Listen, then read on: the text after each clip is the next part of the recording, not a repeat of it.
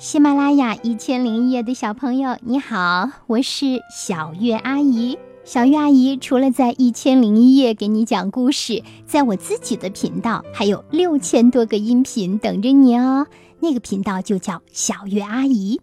现在呀，一千零一夜的主播圈子开通了，你点击一千零一夜频道内的主播圈子板块，你最喜欢的主播在那等你哦。现在呢，我要开始给你讲故事了。今天讲的是借眼睛的虾。好多年以前，蚯蚓和虾子是邻居，都住在陆地上。那时候呀，蚯蚓有一双又圆又亮的眼睛，而虾子呢没有眼睛，所以大家都叫虾子虾蹦蹦。他们住在一起，从来没有发生过什么争吵。这多亏蚯蚓脾气好，心地好，时常唱歌给瞎子听，陪伴他排解他的寂寞。可是呀，仍然有一件事令瞎子很痛苦，那就是他从来没看过这个世界。这一天呀。蚯蚓顺着树干爬到了树顶的叶子上，看到前面的天空黑云翻滚，眼看大雨就要来了，赶快下树，来到瞎子门前，喊道：“瞎子老弟，我们一起到高处去，大雨就要来了，溪水要涨了。”瞎子听到蚯蚓的呼唤，连忙蹦出来，拽着蚯蚓离开了这里。蚯蚓带着瞎子来到附近的小山坡上，找了个小洞躲了进去。瞎子问：“蚯蚓老弟，你怎么知道快要下雨了？”“我看到乌云了。”“乌云是什么？”“黑颜色的云。”“黑颜色我倒是知道，不过云是什么样子？”“云是很神秘的东西，会变来变去，会变颜色，也会变样子。”有时候黑，有时候白，有时候金，有时候像飞禽，有时候像走兽。瞎子听了很是神往，可是不管他怎么使劲的想，也想不出蚯蚓描述的情景。瞎子越想越难受，不由得痛哭起来。好朋友蚯蚓问：“瞎子老弟，什么事情令你这样悲伤？”瞎子把心里的苦处告诉了蚯蚓，蚯蚓听了，觉得瞎子实在可怜，陪着他唉声叹气。瞎子对蚯蚓说：“老朋友，你可以把眼睛借给我看一下吗？只要看一眼，我就心满意足了。”蚯蚓虽然同情瞎子，但他也担心自己没有了眼睛怎么过日子。瞎子听出了蚯蚓的犹豫，继续央求道：“雨停了，我们先回屋，你在家歇会儿。我借你的眼睛看一下，很快就还给你，好吗？”看着瞎子可怜巴巴的样子，蚯蚓就答应了。蚯蚓和瞎子回到了自己的住处，瞎子迫不及待地把两只又圆又亮的眼睛装到了自己尖尖的脑袋上，蹦出了屋。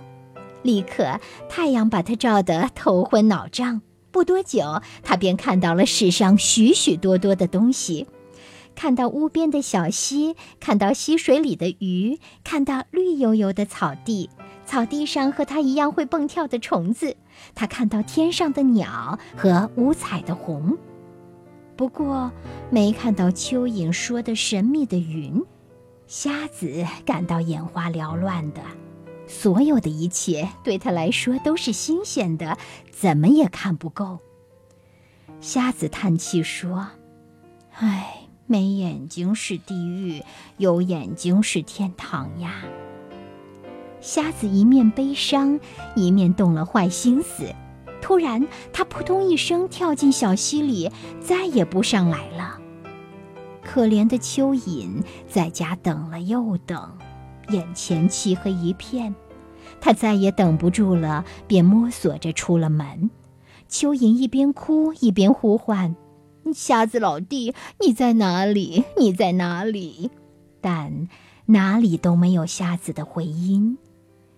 蚯蚓饿着肚子，喊哑了嗓子，还是听不到瞎子的回应。蚯蚓好害怕，为了逃避天敌的伤害，只好钻到泥土里去了。瞎子呢，跳进小溪后，怎么也不敢上来了。他听到了蚯蚓的呼唤，却装作没听见，越游越远。不过呀，偷来的东西终归不是自己的。不管他怎么装，那两只眼睛总是鼓在额头的两旁，又难看又好笑。更重要的是，瞎子虽然有了眼睛，心里却从此没了快乐。他为了提防被蚯蚓撞见，一天到晚躲躲闪闪、鬼鬼祟祟的，连自己的影子也害怕。好啦，小朋友们。这个故事讲完了，你是否会特别的同情蚯蚓，同时呢不那么喜欢小虾呢？你可别这样哦。为什么呢？因为民间故事就是民间故事，是人们呢看到了蚯蚓和小虾的长相有些特别，所以把它串在一起，变成了故事。蚯蚓天生就是没有眼睛的，而瞎子呢，它的眼睛就是这么的独特。不过呀，这个故事却教会了我们，那就是一定要做一个诚信的人，不然的话，这辈子都不会快乐。就像瞎子那样，每天鬼鬼祟祟的，嗯，因为他的内心不够光明正大。不过在这里呢，我还要送你一句话，在《论语》里说：“君子之过也，如日月之食焉。过也，人皆见之；耕也，人皆养之。”他就告诉我们，其实每个人都会犯错的。有了错误之后呢，及时的改正，大家依旧把你当君子，同时会仰望你。知错能改，依旧是好孩子，是吧？人非圣贤，孰能无过？你说呢？好啦，这个故事小鱼阿姨讲完了。如果喜欢这个故事，别忘了给小鱼阿姨留言，或者是为我点个赞哦。谢谢你。祝你有个好梦，晚安，宝贝。